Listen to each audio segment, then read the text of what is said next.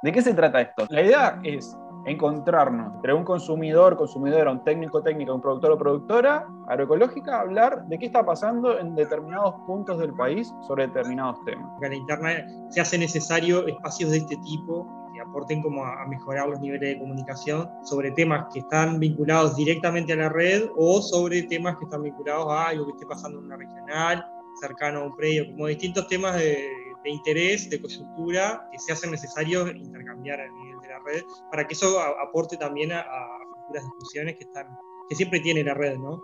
Entonces también conectar un poco con, con la parte esa, ¿no? De, lo personal, de, conocer más este, qué actividades y que, como decía, qué personas. Mostrar un poco de arte también, hay gente dentro de la misma red. Está buenísimo porque hay riquezas de todo en la red y está bueno mostrarla para nosotros y para los afuera. Lo lindo sería que fuera rotativo, ¿no? que, que más personas se sumaran. Sí, porque no hay que monopolizar la palabra. Necesitamos realmente conocer de las experiencias y de las realidades a través de la diversidad también de los discursos y de los relatos. Como que la verdadera comunicación se hace cuando la hacen como los, distintos actores y no la hagan siempre los mismos y que todos tenemos como esa facultad de comunicar y se puede desarrollar a su vez este tipo de pequeñas cositas capaz que te ayudan. Así que bueno, los invitamos a, escuchar este primer capítulo y, y esperar sus devoluciones, a ver qué les parece.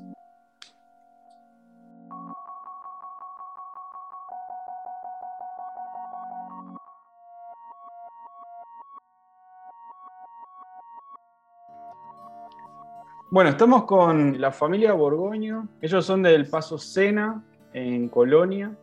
Tienen ahí su unidad productiva. Eh, varios viven ahí eh, hace muchos años ya. Son una familia muy conocida de la zona. Hoy en día estamos como acercándonos a conocer qué es lo que está pasando en, torno a, esta familia y cómo impacta la, forestación cerca de ellos.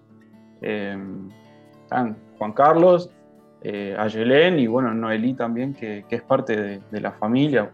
Bueno, en la unidad productiva nosotros trabajamos con frutales nativos, hierbas medicinales y aromáticas nativas.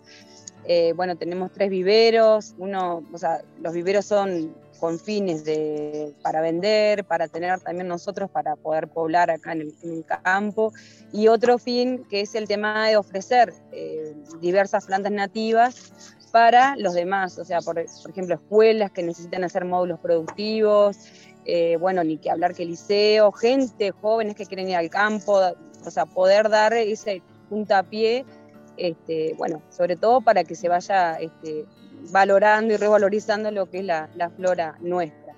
Eso por una parte el tema productivo. Y después, por otro lado, eh, el tema social, que es una pata también fundamental, una, parte fundamental de, nosotros, es que justamente parte de toda esta producción que tenemos es también como una forma de, modelo productivo para otros, otras familias, otras personas que estén interesadas como, como ese vínculo ¿no? de, de conciencia este, afectiva con el medio que nos rodea y valorar, obviamente, lo que tenemos. Entonces vienen escuelas, hacemos recorridas, hacemos campamentos educativos con jóvenes que quieren irse a vivir al campo, eh, recibimos todo tipo de organizaciones sociales que tengan esa valoración de lo nuestro.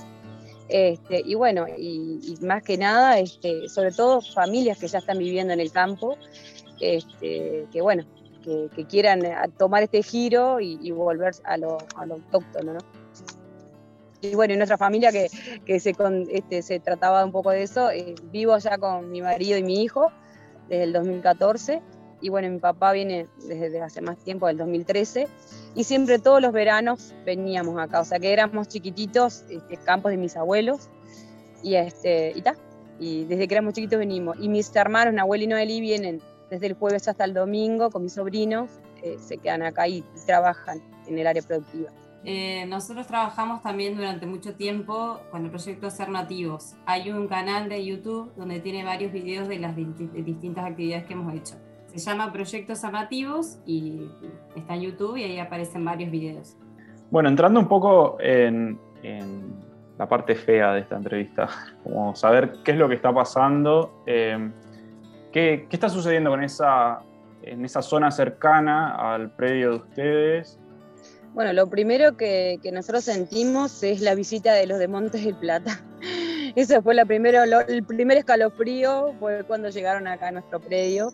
Eh, a este agente, agentes, iba a decir, este, gerente y otros más de, Montes de Plata, a, darnos la bienvenida de que iban a venir acá, este, entrando en un predio agroecológico, ¿no? Este, y eso fue el primer impacto, fue ese. Después, obviamente, el ruido del, durante varios días estuvimos tapados de humo por la, quema del monte nativo, de, bosque serrano sobre todo, fue un arrase total de paisajes que, estamos hablando de cientos de años, en, pocos días totalmente arrasados. Este, después, obviamente, constantemente ruidos eh, y otro daño que vimos, que vimos tambuchos también de agrotóxicos al, costado del, alambrado que están forestando y, y, cuando nosotros sabemos los procesos, porque hace años que estudiamos este tema, el daño de, de la forestación en el, cuando se iban a plantar Montes de Plata, entonces sabemos muy bien el combo, el que estaban echando y los camellones están apuntando al arroyo, o sea, al, a la cuenca, ¿no? Y, este, y sabemos clarito que eso va a repercutir también en nuestro emprendimiento agroecológico porque eh, compartimos el arroyo con el, con el predio lindero, con todos los predios, pero en especial con el que compartimos el arroyo, sabemos que ese arroyo que teníamos no va a ser el mismo desde el vamos, porque sabemos que en este momento cada lluvia va escurriendo todos los agrotóxicos para el arroyo. De hecho, hay uno de los varios camellones están a menos de 50 metros del arroyo Miguelete.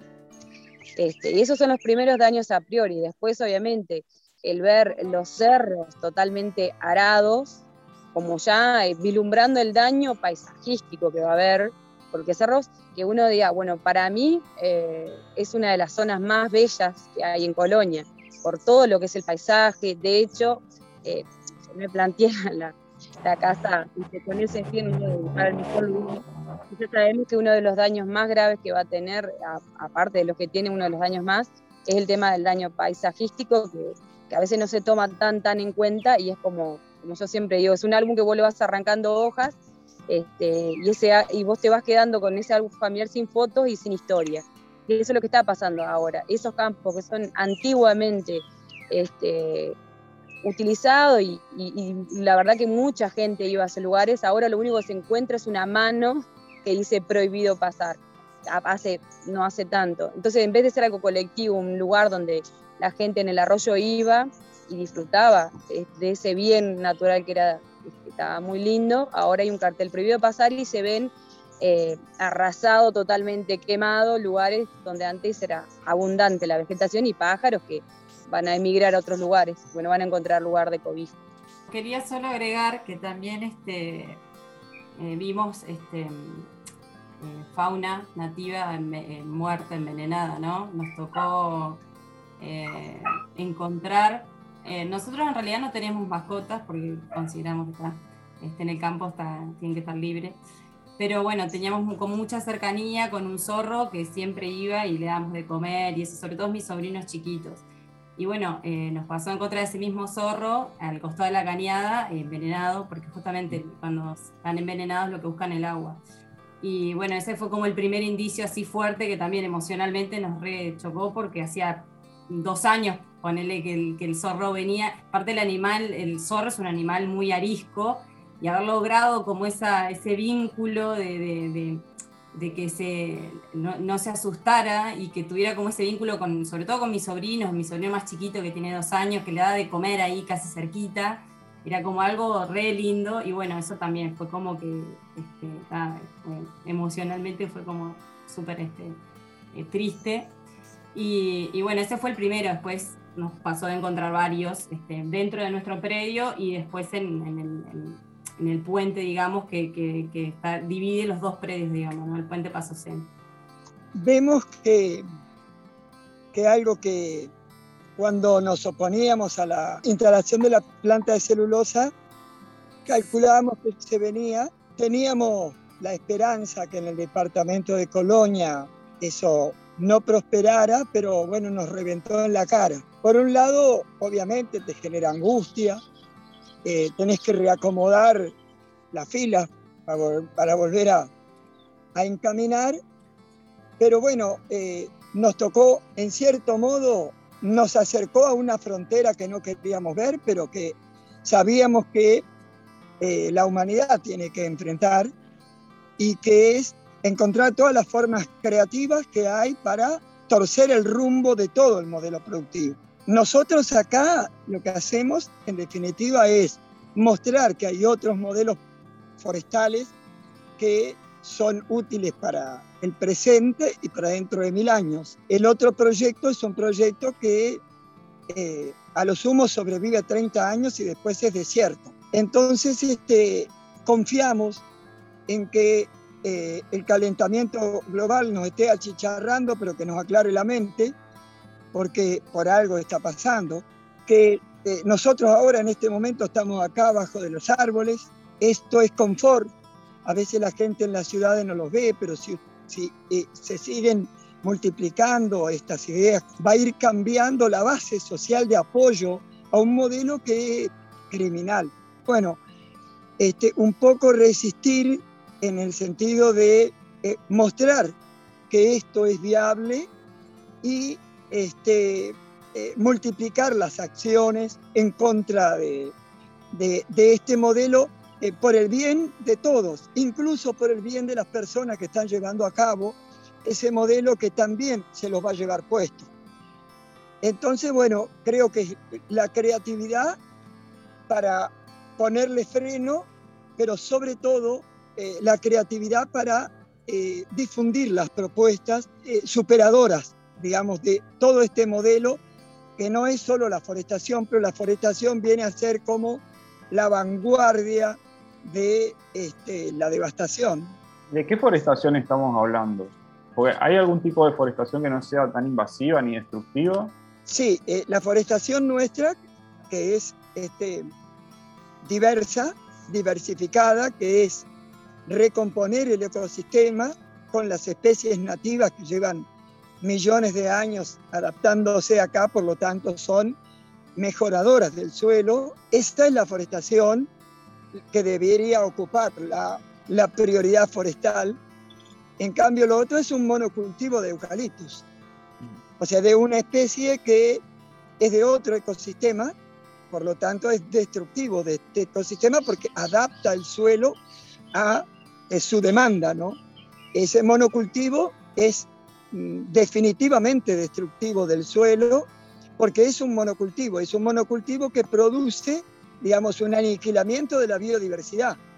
O sea, en ese espacio que está forestado, que bueno, estamos averiguando, pero alrededor de 100 hectáreas, antes habitaban entre 160 y 180 especies de aves. Hoy a lo sumo quedarán tres o cuatro en la medida que se vaya desarrollando el monte.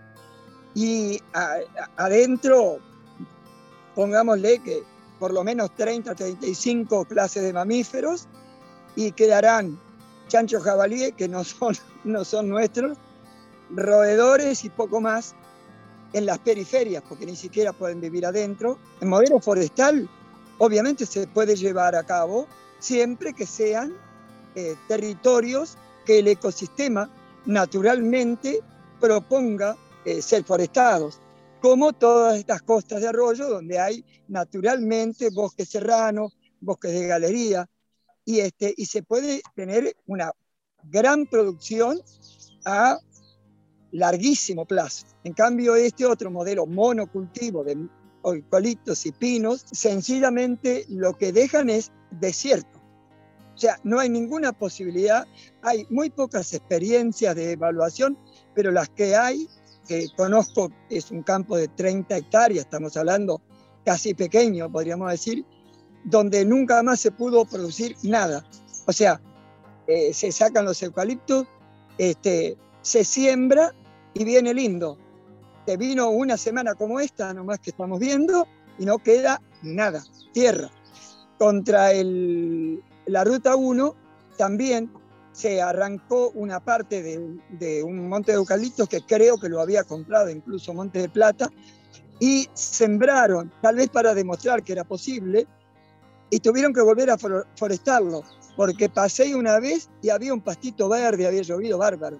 La segunda vez, pero a poquito tiempo, era tierra, como si lo hubieran vuelto a trabajar y en realidad se había quemado porque eh, eh, digamos, los suelos ya no, no, sostienen el agua en superficie, por lo que destruyen este, las capas freáticas, que son las que sostienen la humedad en la superficie para que las raíces la puedan tomar. Lo que hay adentro de un monte eucaliptus es desierto.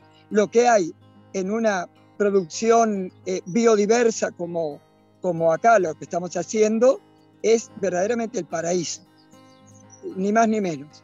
Uno es para la vida, el otro es para la muerte. Teniendo estos proyectos de forestación de monocultivo tan cerca de ustedes y viendo en eh, la experiencia de vida lo que está afectando, ¿qué sentimientos le genera eh, lo primero que, nos dio la, el primer sentimiento cuando vimos los empleados de Montes de Plata que vinieron fue volvemos de nuevo a la lucha. fue, fue eso, fue volver a la lucha porque justamente hace años que luchábamos, sobre todo con el tema de la implantación de Montes de Plata acá en Colonia, y bueno, nos volcamos durante muchos años a la educación y nos dio ese sentimiento de resistencia, de, lucha por lo propositivo, ¿no? no decir solo no, no esto, sino porque plantear justamente que con nuestro, hace muchos años que tenemos este emprendimiento y nos va bien, y bien sobre todo anímicamente, que creo que es lo fundamental que a veces no se toma en cuenta en los emprendimientos productivos. Eh, por supuesto que también está la impotencia, porque a veces yo me, me tocó hablar con el dueño del campo y le dije, mira, para vos es un negocio más, para mí es un patrimonio, es el patrimonio que yo tengo. A vos si hay un incendio en este lugar, no te repercute más que en número. A mí me repercute en sentimientos, en toda la carga emocional que le pone al proyecto, porque es un proyecto colectivo. Eh, nunca se nos planteó la idea de comprar un campo para comprar una Hilux, que, que no quita que esté mal, pero nuestro pensamiento siempre fue eh, vivir para, para hacer un, proyecto que pueda ser un modelo productivo para justamente para los que vienen para atrás.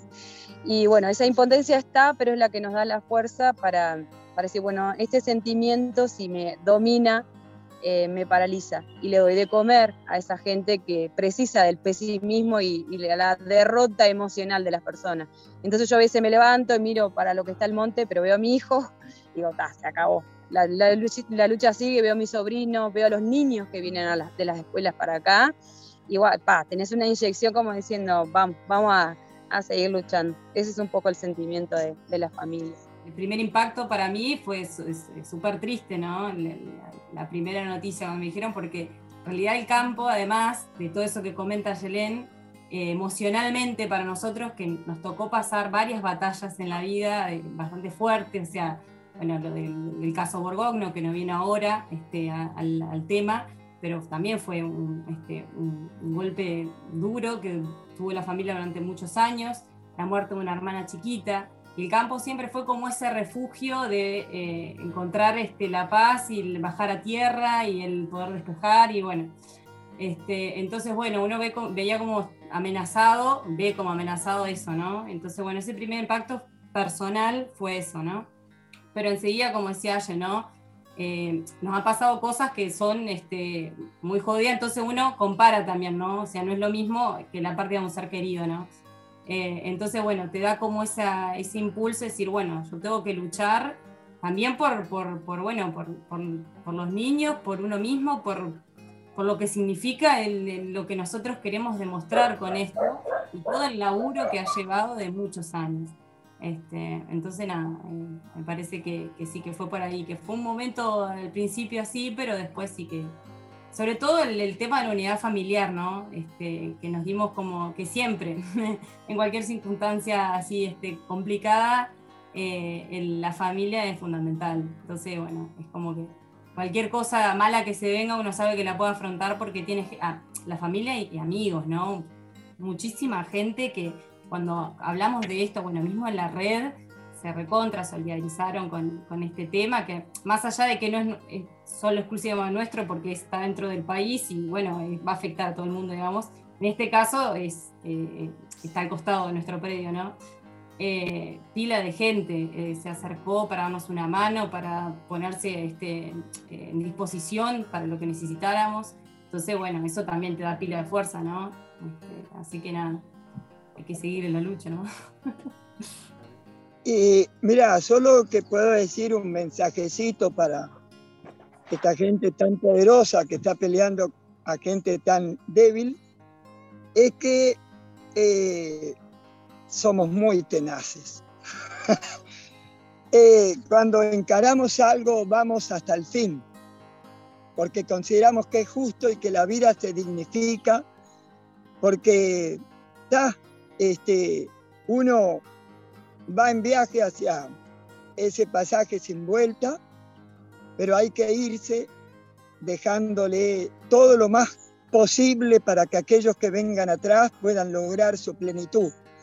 Por lo tanto, este, el combustible de todo esto son los seres queridos que vienen atrás, eh, toda la, la gurizada, este, que dicho sea de paso, tuvimos una visita hace un poquitos días y vimos unas miradas en esos niños que eh, imposible aflojar nunca, venga lo que venga, porque ella, esa inocencia con que nos miraban era como un mandato donde eh, no hay marcha atrás en esto. Tenemos que salvarles su mundo.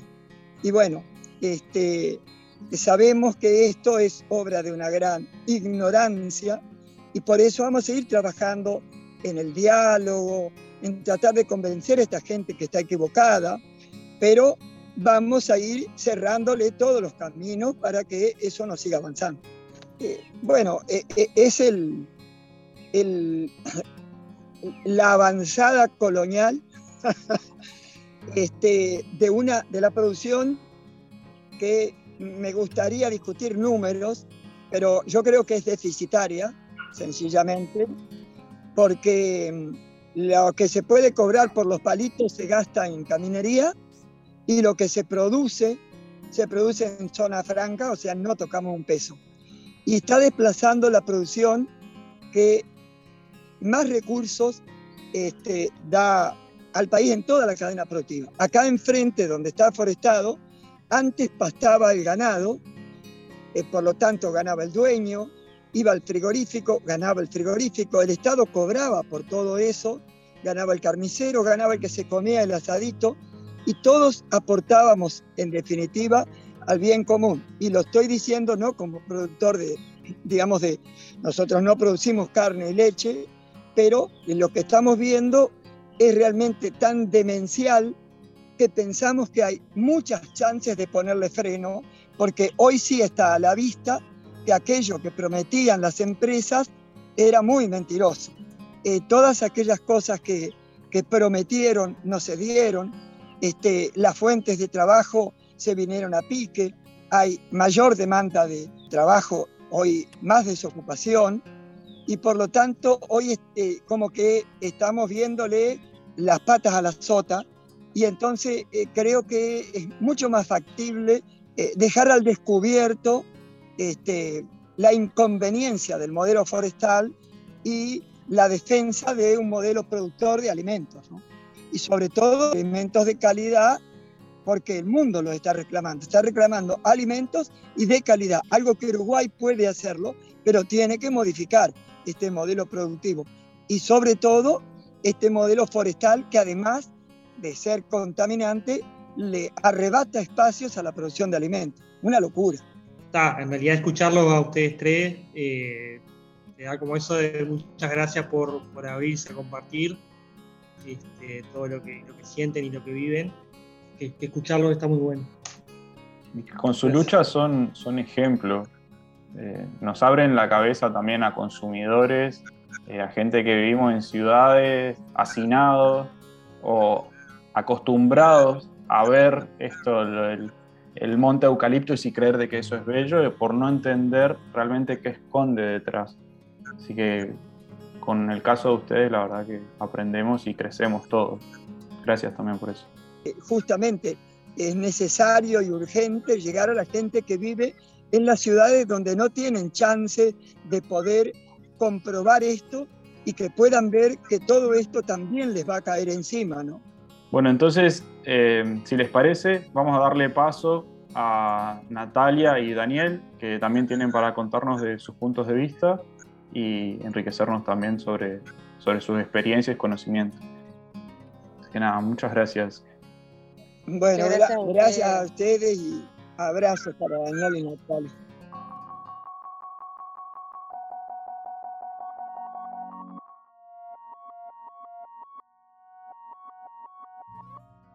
Este, buenas tardes, Natalia. Buenas tardes. Bienvenida a este, que es un primer espacio de, qué está pasando este, en esta calurosísima tarde. una calurosa bienvenida. Hoy seguro, re calurosa. Hoy seguro. Gracias. Gracias a vos. sos doctora en ciencias biológicas, por lo que entiendo. Este, y sos parte del equipo técnico que, elaboró un informe este, que se presentó en la Junta Departamental de Colonia con respecto ahí a, una excepcionalidad sobre forestación. teníamos pensadas algunas preguntas, eh, largamos de repente ahí. Este, primero, ¿cuáles son los insumos utilizados y cuál es el impacto en el ecosistema subterráneo en lo que son los cultivos forestales de pino y eucaliptos? Bien, eh, bueno, sobre todo cuando se implantan los, cultivos forestales, o sea, el primer año, año y medio, se utiliza, bueno, fertilización de síntesis, fertilización química y plaguicidas para controlar las malezas, eh, los insectos, hongos, y se hace una aplicación bastante constante, o sea, mensualmente, una aplicación de, herbicida o, de insecticida en algunos momentos. Y además está bueno resaltar que hay por lo menos tres eh, compuestos que se permiten en nuestro país eh, compuestos plaguicidas que no están permitidos en la Unión Europea que se usan aquí en, las forestales. Eh, bueno, eso respecto a los insumos. Luego, eh, los impactos sobre el suelo, sobre el ecosistema circundante son varios, se han estudiado en nuestro país, en Argentina.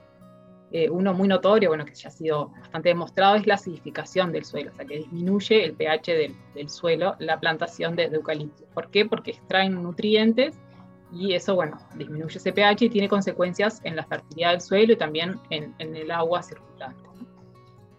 Eh, esa misma extracción de nutrientes, eh, bueno, se hace con absorción de mucha agua por, por los árboles. Entonces también eh, se produce un desbalance hídrico en el suelo porque toma mucha agua y además evapotranspira mucha agua, mucho más que, que la pradera original.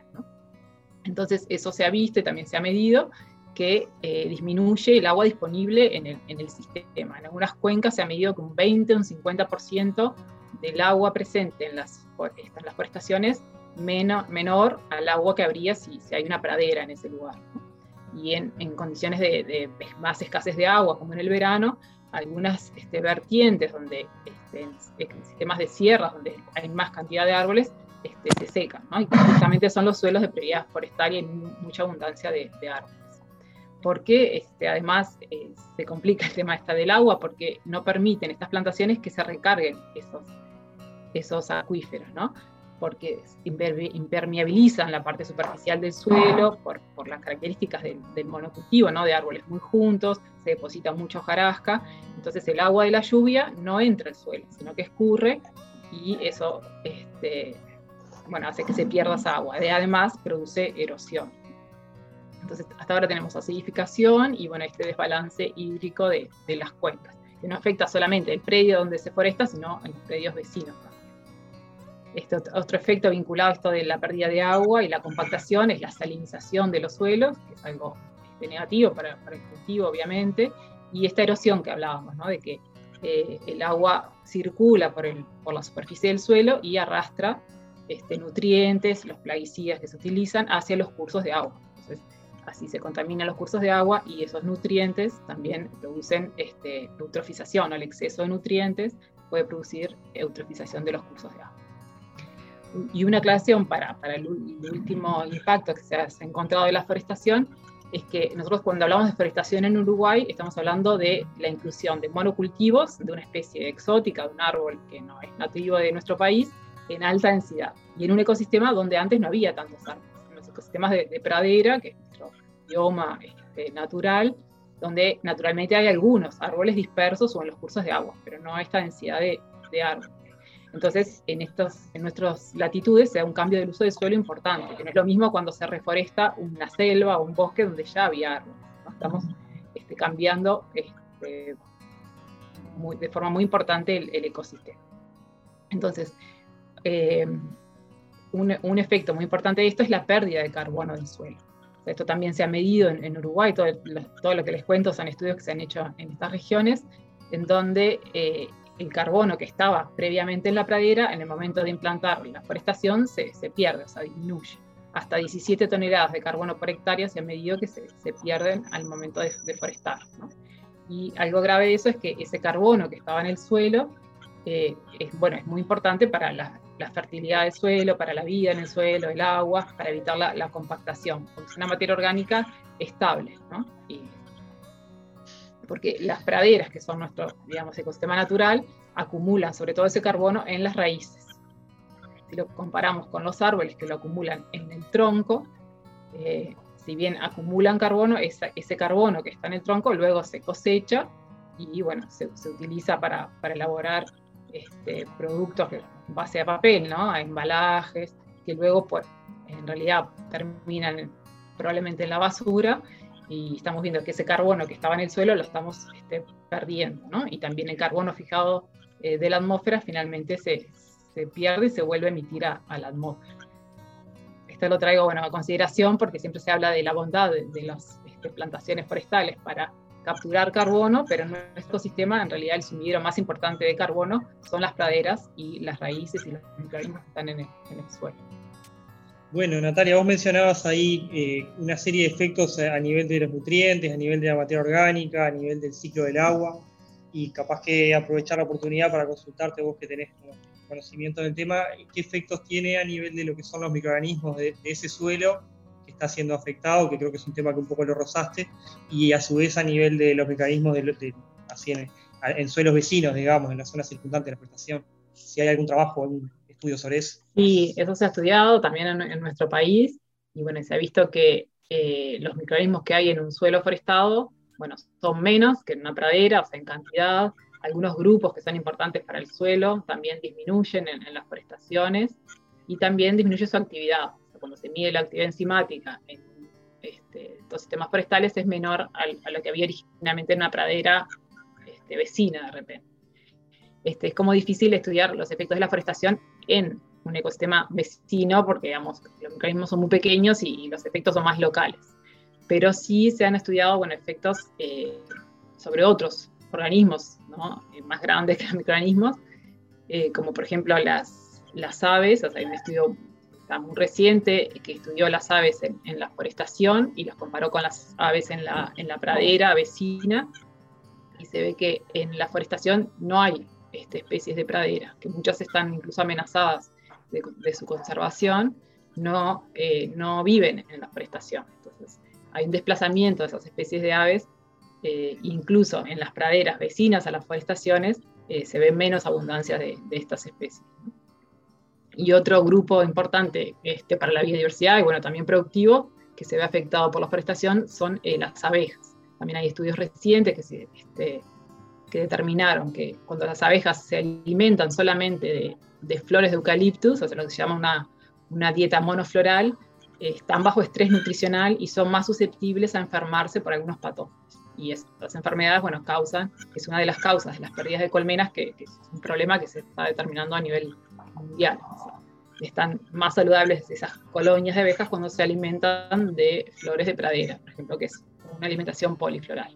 Ahí está. Y ahí yendo un poquito más como al, al, pedido de excepción este, y un poco el análisis que ustedes hacen ahí en, la, en el informe, ¿qué, impactos eh, podrías decir que tiene en la matriz productiva el, realizar estas autorizaciones de forestación en, en que no, en, en realidad en suelos que no, no estarían contemplados en la ley forestal.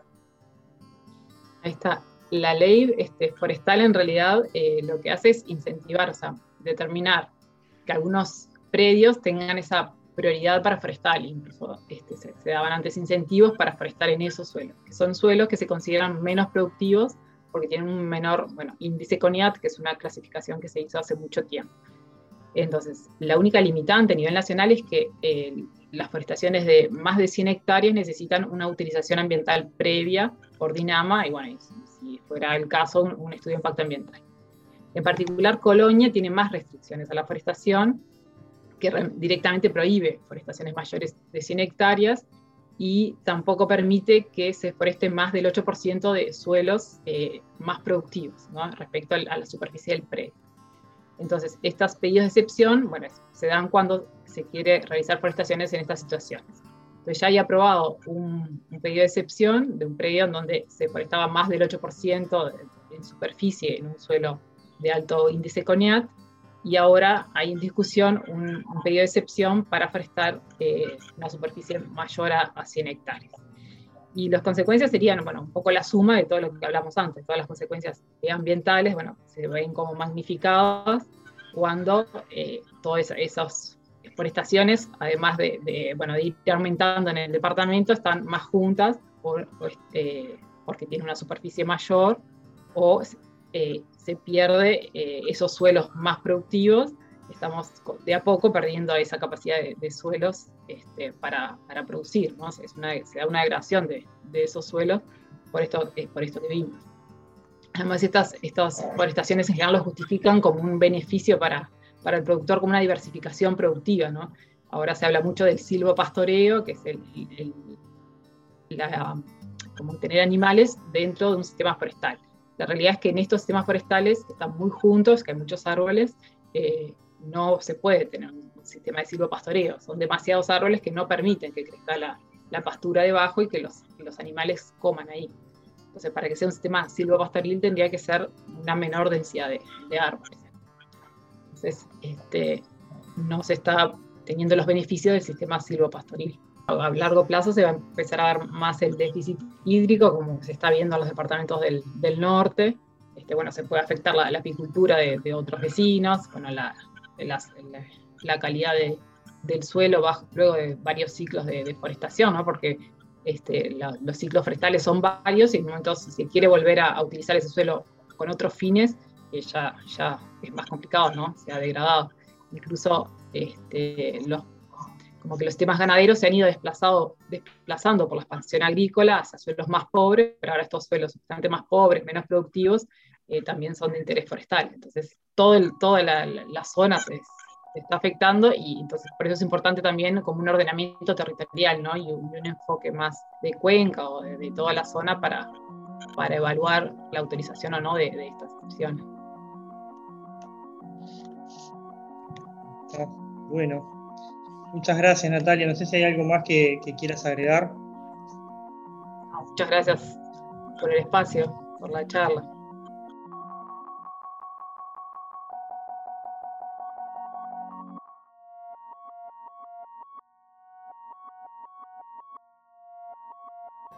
Bueno, buenas tardes, Daniel. Buenas, ¿cómo andan? No puedo. Bueno, bueno. Sí, resale. Es el complejo de radio. Vos, vos, simulás que ni nos estamos viendo. ¿eh?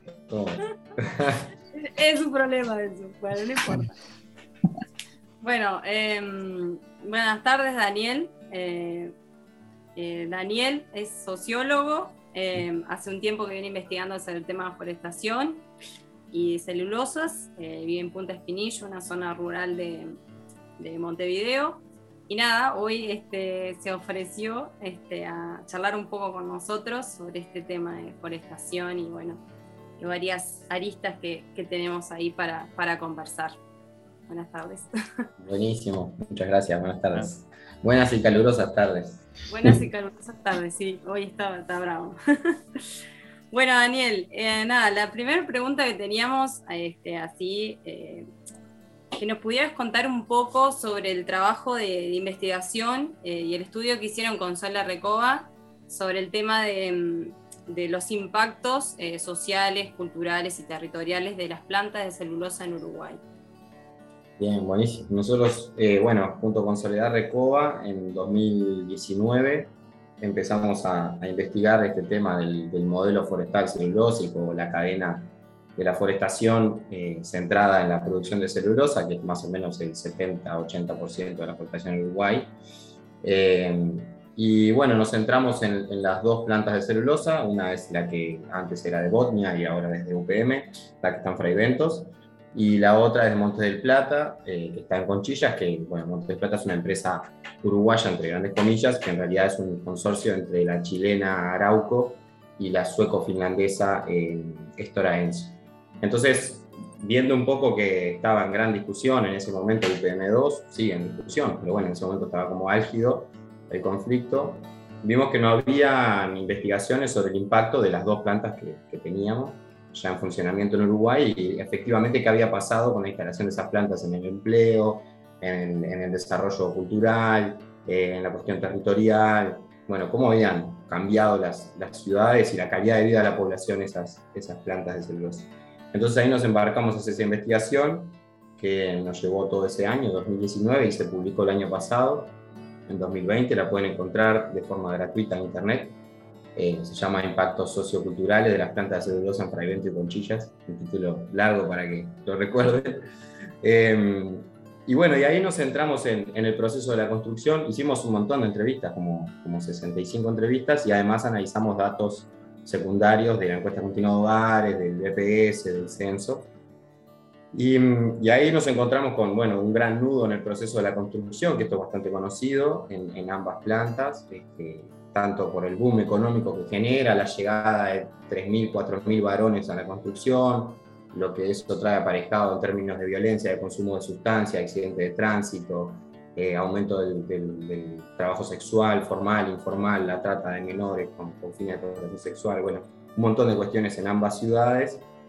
Eh, y tras ese boom económico de, un año y medio o dos, que es lo que hoy está viviendo Paso de los Toros, eh, el retraimiento de todo ese eh, boom económico y lo que queda son básicamente la concentración de capital en dos o tres rubros, el transporte, las inmobiliarias y, la concentración de, los almacenes en el supermercadismo. Aparece Tata en ese momento y cierran varios almacenes. Em, y bueno, y un endeudamiento ciudadano bastante importante, ¿no? La gente aprovechó para comprarse la moto, el celular, hacer el frente de la casa y quedó endeudada, porque tras ese año y medio dejó de, de haber ese boom económico. Entonces ahí, bueno, también nos concentramos bastante, no lo voy a extender mucho, si, quieren leer más en profundidad está, la investigación sobre la responsabilidad social empresarial, la presencia de marca de la, empresa, cómo operan distintos espacios como de la identidad uruguaya, ¿no? Van, reviven todo el, digamos, como el mito fundacional de Fray Ventos con el, con el frigorífico anglo, lo mismo con Chillas con, con Casa Evans y con y con toda la cuestión de la cantera, ¿no? Conchilla surge como una cantera de extracción de arena y piedra para, para el puerto de Buenos Aires. Entonces reviven ese mito y lo, y lo, lo refritan, lo reusan como para esta idea del desarrollo de eso. Em, y también, bueno, estuvimos haciendo un análisis sobre los balances de las empresas, que son balances oficiales que están de forma pública en, en Internet, en la Auditoría Interna de la Nación. Ahí vimos que estas empresas que están en zona franca, es decir, que no pagan impuestos por su actividad económica, sino que solo pagan los impuestos que corresponden a sus trabajadores, tienen una ganancia de 380 millones de dólares por año limpia, ¿no? UPM, y en el caso de Monte de Plata 290, o sea, están ganando cerca de un millón de dólares por día. Em, hace, en el caso de UPM hace ya 14 años. Este, y bueno, y eso en, en, contraste con la cuestión del empleo, ¿no? Como que el, el gran debate sobre, sobre las plantas de celulosa, sobre la forestación, es los daños ambientales o la posible contaminación, dicho de una manera como más sencilla, versus eh, la generación de empleo y el trabajo y el crecimiento económico. Lo cierto es que eh, ambas plantas generaron cerca de entre 500 y 800 puestos de trabajo en esas ciudades, lo cual no significó un gran cambio. en el caso de Fraivento sigue siendo eh, la segunda ciudad con mayor desempleo a nivel nacional, eh, y de hecho si miramos no hubo un cambio de, en, los niveles de desempleo en relación al resto de las ciudades del interior. Y, y bueno, en el caso de Conchilla trabajan 100 personas en la, en la planta. Entonces, cuando estábamos ahí, el gran discurso era que el empleo se había generado en toda la cadena, que lo que mostraba la planta de celulosa era muy poco en relación a todo el encadenamiento productivo. Si recuerdan, o si leyeron las revistas que entregaba UPM puerta a puerta en 2003, ellos decían que iban a generar 8.000 puestos de trabajo. De hecho, siguen diciendo lo mismo con UPM2. Y Monte Plata dijo que iba a generar 6.000 puestos de trabajo. Lo cierto es que si miramos las estadísticas nacionales de la encuesta continua de hogares, en el correr de estos últimos 14 años no se generaron puestos de nuevo trabajo, sino que todo lo contrario. En los últimos 5 años vienen disminuyendo mientras que ellos vienen expandiéndose en el área forestada, es decir, pasaron de 600.000 hectáreas en 2006 a 1.300.000 que estamos hoy. y sin embargo en ese periodo que duplican su área y básicamente comen tierra de otros sistemas productivos, principalmente ganaderos, pero también agrícolas y lecheros, eh, sustituyen ese modelo productivo por forestación que no genera empleo. Y eso tiene varias razones. Una es que se fue tecnificando el empleo, eh, otra es que, bueno, que el empleo está pensado con, una lógica nómade, ¿no? con cuadrillas que circulan, que son de grandes empresas, entre ellas las constructoras del tren y de, la planta de celulosa, ¿no? Ciemsa, Teima, varias de estilos ASEM, tienen sus, sus, cuadrillas de cosecha forestal. Eh, y gran parte de este trabajo, digamos, no, dejó sin oportunidades a las personas de los pueblos que en otros momentos quizá no tenían los mejores empleos en el término de calidad, porque eran peones rurales de grandes estancias, como la zona, del Paysandú, Río Negro, hacia el centro del país. Eh, sin embargo, tenía un trabajo estable y en su localidad. Cuando avanza la forestación, esas grandes estancias, ah, anteayer estuve en la zona de, Lichón y Pinera Beiso, grandes estancias como La Palma, que tenían 5.000 ovejas, dejan de tener y pasan a haber eh, cientos de hectáreas de árboles que durante ocho años no generan ningún tipo de empleo. O sea, generan empleo del primer año. Después crecen los árboles. Entonces, eso está afectando a largo plazo y está generando un proceso de sustitución y de expulsión. Además de, como decía Natalia, eh, la afectación que generan los vecinos. ¿no? Y eso, también está visto como la, la intensifica y perjudica eh, a la producción familiar justamente porque, bueno, la reducción en, la capacidad hídrica, o sea, los problemas que tienen con el agua, se les secan los pozos, no pueden bombear para el riego, etc. El aumento de costos del arrendamiento, o sea, poder arrendar a los vecinos para llevar a pastoreo pasa a ser bastante más caro. Eh, se pierde el tejido de vecinos, van desapareciendo vecinos, entonces, por ejemplo, eh, conseguir esquiladores es mucho más caro, o directamente no hay en la zona, o los esquiladores que hay se van a hacer eh, la zafra en España, como está pasando en la zona de Paysandú, porque se quedan sin trabajo acá, entonces hacen eso.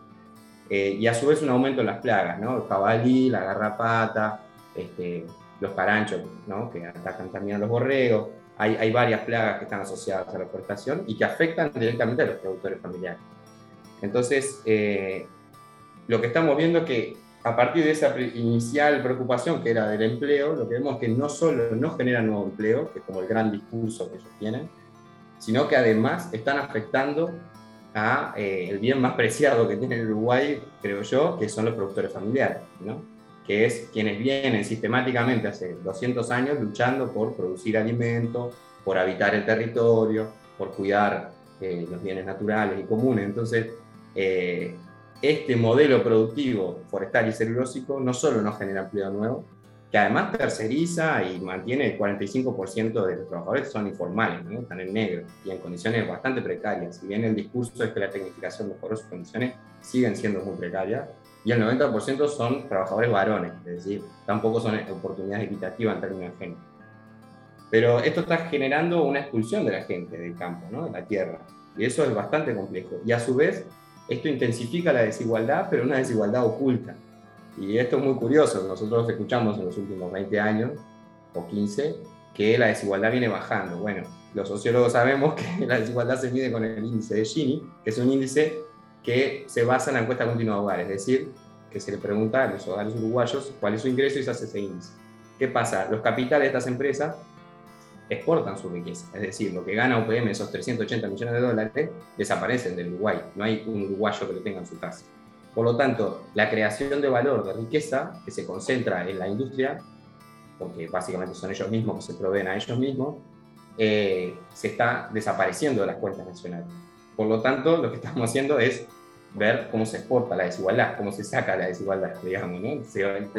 la creación de valor desaparece. Y sin embargo, los pequeños productores, que son quienes vienen de alguna manera luchando desde abajo, se ven perjudicados por esto. Entonces, está, no por casualidad, en los últimos 15 años, con el avance de la soja y la forestación, tuvimos la mayor concentración y transferización de la tierra de la historia del Uruguay, con, la mayor intensidad. Por más de que era un proceso que ya se venía dando, se intensificó en este tiempo. Entonces, un poco esta discusión nos lleva como a, a todo este, toda esta problemática, más las problemáticas de salud vinculadas al, uso de agroquímicos, este, tanto en los viveros como en la siembra, ¿no?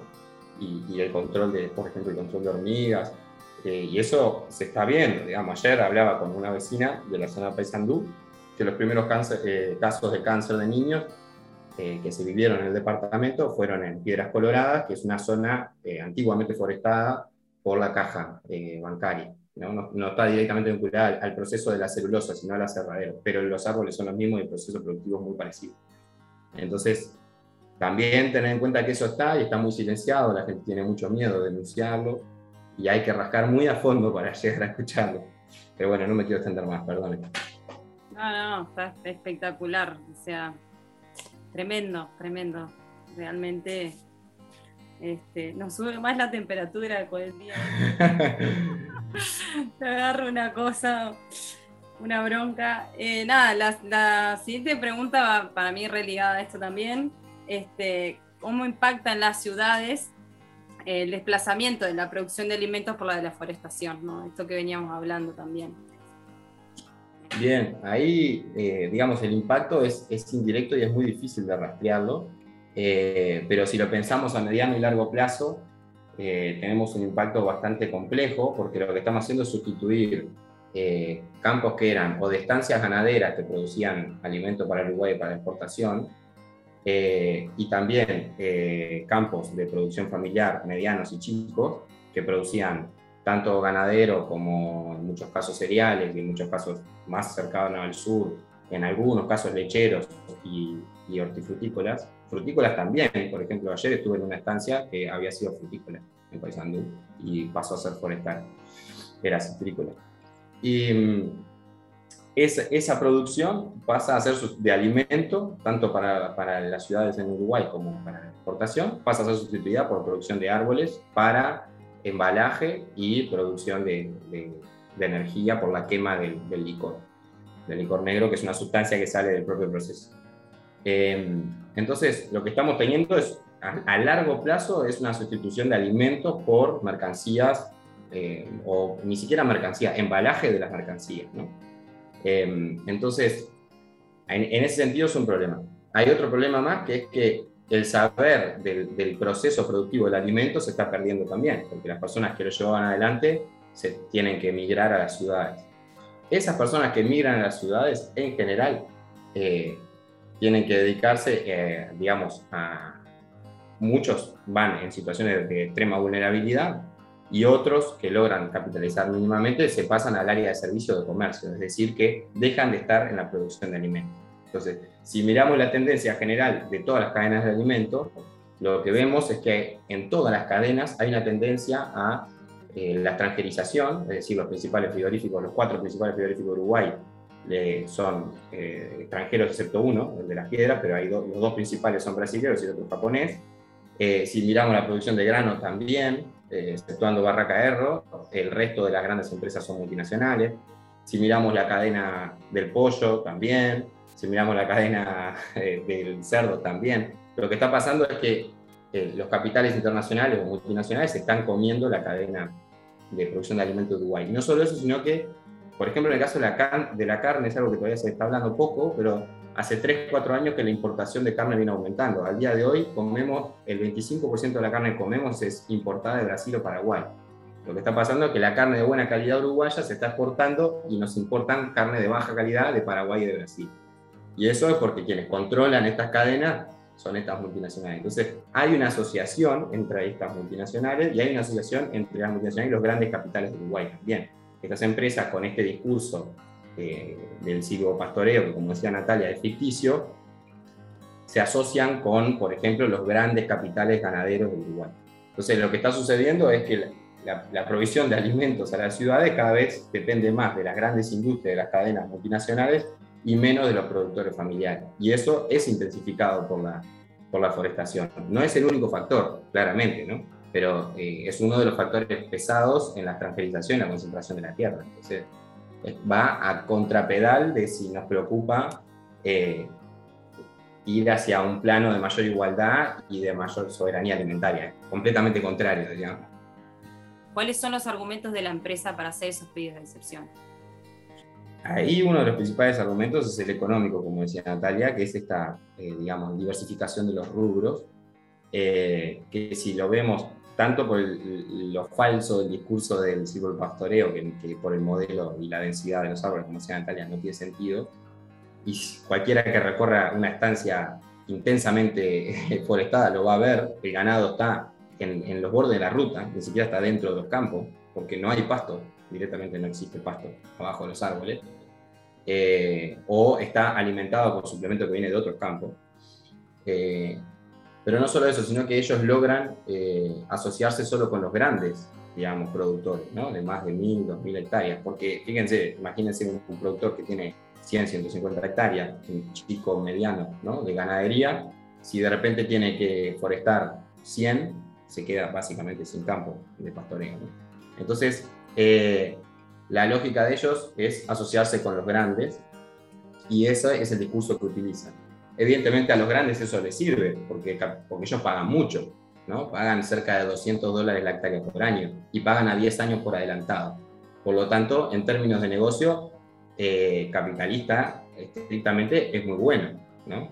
Eh, claro, lo que está pasando es que qué va a pasar con ese suelo después, ¿no? Están capitalizando su suelo, ¿no? Entonces, eh, dentro de 20, 30 años, después de dos, tres ciclos forestales, ¿qué va a pasar con ese suelo? ¿Qué van a poder producir ahí? No lo sabemos. Hasta ahora las empresas no han dado un ejemplo de, reconstitución del suelo. Y de hecho, si miramos la experiencia, por ejemplo, en España, en Galicia están prohibiendo plantar fuera de las áreas ya forestadas, justamente por este problema, porque el daño se asume es irreversible. Por lo tanto, tenemos ahí uno de los grandes discursos. El otro es la retención del carbono, como decía Natalia, que también es muy discutible, y ellos obviamente hacen un recorte metodológico de, qué miran como la retención del carbono, la absorción de carbono. Si miramos todo el ciclo de vida, eh, es bastante más discutible que, la forestación esté, eh, digamos, reteniendo carbono o absorbiendo carbono. Sin embargo, como está certificado, eh, eso es parte del negocio de la agregación de valor, ¿no? Y eso es complejo también, digamos. El capitalismo ha absorbido el cambio climático como un nicho de mercado y, estas empresas saben jugar esa, esa carta. Em, y después otro de los, de los discursos que tienen es la generación de empleo, que bueno, se cae de maduro por las estadísticas nacionales, que es lo que hablábamos antes. Entonces, em, esos son los grandes eh, que tienen para pedir la excepción. Realmente, cuando lo bajamos a tierra, eh, lo que vemos es que la, la, realidad concreta es que necesitan forestar lo más cerca posible de la planta de celulosa en un círculo, digamos, cercano a los 200 kilómetros de la redonda, porque eso le desabarata los costos de logística. Y si vamos al caso de Monte del Plata, que es lo que está en discusión en, este programa de hoy, eh, en realidad ellos ya tienen forestado lo que necesitan para la planta. Eh, y por lo menos en su discurso de cuando presentaron el, el estudio de impacto ambiental que tenía la planta de celulosa en 2014, decían que ya tenían el 70% de la forestación que necesitaban. O sea que al día de hoy ya se autoabastece. Sin embargo, se siguen expandiendo. Entonces ahí hay una cuestión compleja que tenemos que mirar con cierta preocupación, es que ambas empresas grandes se están expandiendo más allá de lo que necesitaban para abastecer sus plantas. Y eso es una estrategia después también, lo fue en el caso de UPM2, para presionar al gobierno para generar una nueva planta. ¿no? Decirle, bueno, yo ya tengo el 70% de lo que necesito. Entonces ahí también tenemos que, hilar fino porque es un argumento que después les sirve a ellos como, como una carta para presionar al gobierno. Sabemos, por ejemplo, que hoy está en discusión y en avanzada, de hecho, el, dragado de la laguna Merín. Eh, el dragado de la laguna Merín, con el discurso de sacar las cargas del arroz por el puerto de Río Grande do Sul, no tiene mucho sentido si fuera solo el arroz. El arroz ya tiene todo un área de operación ahora tiene un problema con el tren porque por el tren de UPM le sacaron el tren que traía a Montevideo, pero más allá de eso, eh, sacan el arroz por, por, otros medios. Sin embargo, he sabido hace tiempo que el área forestada del este del país, Rocha, Maldonado, Cerro Largo 33, eh, es en miras de una cuarta planta. Entonces, eh, todos estos movimientos, pequeños movimientos pueden estar de alguna manera, podríamos pensar, que están sumando hacia, hacia una posible cuarta planta, digamos. Ahí va. Y medio como para cerrar este, la charla esta, em, ¿qué acciones te parecen a vos, considerás que podrían ser efectivas para empezar a frenar esto que estamos hablando, ¿no? esta avanzada de la forestación? Este, ¿Qué acciones sociales o legales o, bueno, lo que vos consideres. Bien, ahí yo creo que, hay que complementar las acciones por todas las estrategias posibles, digamos. Eh, la primera y principal es empezar a hablar de esto y, hacer caer algunos mitos, como el del empleo, como de que son ambientalmente amigables, ¿no? Hay que discutirlo eso. Eh, y eso nos corresponde a la academia y, le corresponde a todas las organizaciones sociales y, ambientales, ¿no? Eh, eso primero, sacar esa idea de que esto genera empleo y que es bueno para el ambiente, lo primero, porque no es real, o sea, no hay sustento en eso. Em, segundo, hay, acciones legales que se pueden hacer, algunas tienen que ver con, la denuncia cuando estas empresas hacen cosas más allá de lo debido, como, como talar monte nativo, o como forestar demasiado cerca de las cuencas. En eso en general se cuidan, pero también cometen sus errores, entonces ahí se puede denunciar. Y a su vez también se pueden hacer denuncias colectivas. Este, hay unas por, por, daño difuso, que se puede, es un formato que se usa poco en Uruguay, pero se podría hacer. Y hay otra que es una denuncia colectiva específicamente, que son denuncias legales. Eh, que son caminos poco explorados en Uruguay, pero que se pueden utilizar. Em, también existe la posibilidad de, de, presionar a los gobiernos locales, que en general son los que responden más, eh, y a los gobiernos nacionales también, pero los más cercanos en general son los locales, alcaldías, eh, municipios, eh, bueno, y intendencias también. Y ahí tenemos el caso, por ejemplo, de Cerro Largo, donde el conflicto fuerte que hubo en Paso Centurión se hizo eco en la intendencia y hoy tienen una, normativa que prohíbe forestar fuera de las áreas prioritarias. o el caso de Colonia, que tiene una, una normativa bastante exigente, eh, para proteger la lechería. Sin embargo, dentro de, de la normativa está esta posibilidad de la excepción, que es lo que está en discusión. Entonces ahí, bueno, presiona. Y lo otro es eh, el scratch también, ¿no? Eh, estas empresas funcionan con, certificaciones internacionales, ¿no? La FCC y la PFC. Entonces, estas certificaciones las pueden sostener siempre y cuando no tengan conflicto a nivel territorial. Entonces, el scratch a nivel público de las cosas que están haciendo, de los trabajos que se perdieron, de las personas que tuvieron que emigrar, los productores familiares que, que les fue mal económicamente y se tuvieron que ir, van haciendo que realmente la gente que le preocupa la dinámica de nuestro país a largo plazo, que le preocupa el acceso a los alimentos de calidad y la, bueno, y la desigualdad, digamos, pueda tener conciencia de lo que está pasando. También hay un distanciamiento muy grande entre la ciudad y el campo, en Uruguay, en todo el mundo, pero en Uruguay particularmente, y eso hace que no conozcamos lo que está pasando o las que pasan en los productores familiares. Entonces, eso me parece importante, salir a la prensa, salir a la calle también, movilizarse. Es un tema, digamos, son todas estrategias que, a mi entender, tienen que ir en paralelo y juntas, o sea, articuladas y a su vez a la vez. Este, y en eso nos juega muy en contra eh, la lógica de la política partidaria, porque en estos temas ha sido bastante tenso las problemáticas ambientales en general atraviesan a todos los partidos y eso nos ha generado a la interna de los movimientos ambientales muchas resquemores, sobre todo cuando se hacen movilizaciones cerca de las elecciones. Eh, yo lo que invito ahí es a poner el foco en, en, la justicia social y ambiental y dejar un poco de lado la bandera político-partidaria, que en muchos casos han obturado críticas que son reales y que algunos partidos pretendidamente críticos han, escondido, digamos. Entonces, me parece que ahí es como poder salirse un poquito de, lo político partidario puede ayudar. Eh, Daniel, brevemente, ¿cómo se puede ejecutar esas denuncias? Ya sea que si ven determinados vecinos, ven que están atacando, que hay cercanía, eh, ¿cómo se presentan? Eh, bueno, parte del problema que tenemos en Uruguay es la dispersión de las denuncias, ¿no? Em, la denuncia puede tener varias, eh, varias, digamos, causas. Una es si se sospecha que, por ejemplo, se está forestando más de 100 hectáreas y que no hay estudio de impacto ambiental.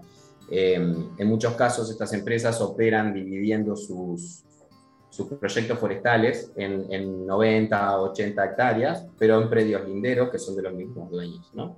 Entonces, a veces esto se, les escapa a los técnicos que están haciendo la evaluación en la Dirección General Forestal y es bueno que los vecinos lo puedan denunciar. En muchos casos, las empresas subcontratan también eh, a quienes siembran, a quienes plantan los árboles, y esas empresas eh, tercerizadas a veces eh, talan monte nativo o tienen algún tipo de prácticas este, con los agroquímicos que, que, están por fuera de la normativa. Eso también se puede denunciar. Es importante firmarlo, es importante documentarlo porque, bueno, después eso avanza. Pero ahí se puede denunciar tanto en lo que era la Dinama, eh, Dirección Nacional de Medio Ambiente, que hoy tiene otro nombre, Evaluación y Ambiente creo que es, em, en la Dirección General Forestal, en el caso de que haya un incidente con agroquímicos, o sea, que se haya fumigado y, ello, y eso haya afectado a algún vecino, se puede denunciar también en, se puede denunciar en el CIAT, en el Centro de Toxicología, se puede denunciar en las propias intendencias, que hay un área para eso, eh, y se puede denunciar en el Ministerio de Salud Pública, en la División de mm, Salud Ocupacional y Ambiental. Si, si, se viera que los trabajadores están aplicando agroquímicos sin equipación, se puede denunciar en el Ministerio de Trabajo también. ¿no?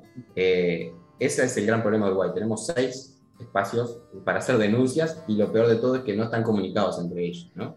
Entonces, eh, la información de uno no se cruza con la de otro. Entonces, conviene siempre denunciar a todos, a todos los lugares este, que correspondan. ¿no? Eh, eso por un lado. Y después, lo que tiene que ver con, claro, con el avance de la, de la forestación como vecino, es difícil de denunciar porque en algún punto están en las buenas de la ley. ¿no? La protección de la propiedad privada hace que en ese campo enfrente se pueda forestar. Sin embargo, eh, bueno, si hacemos visible la manera en que esas, esa forestación nos va afectando como productores familiares, eh, también vamos generando conciencia en, los demás. Entonces ahí quizá la denuncia no es institucional, sino que es más bien por, redes sociales o por los medios que les parezca pertinente. Este, midiendo la, también la exposición, ¿no? O sea, hay que tener ciertos cuidados, pero, pero bueno. Perfecto. Bueno, Daniel, te dejamos por acá porque sabemos que tenías otra reunión. Así que nada, te agradecemos pila el tiempo que, te dejaste para conversar acá con nosotros y la verdad que espectacular, súper claro y bueno, tenemos un montón de datos para ir procesando. bueno, gracias. Muchas gracias a ustedes y buenísimo que se está haciendo esto. Bienvenida a las, invitaciones cuando quieran. Vamos arriba. Gracias. Bien. Muchas gracias. Chao, chao. Un abrazo. Vamos arriba.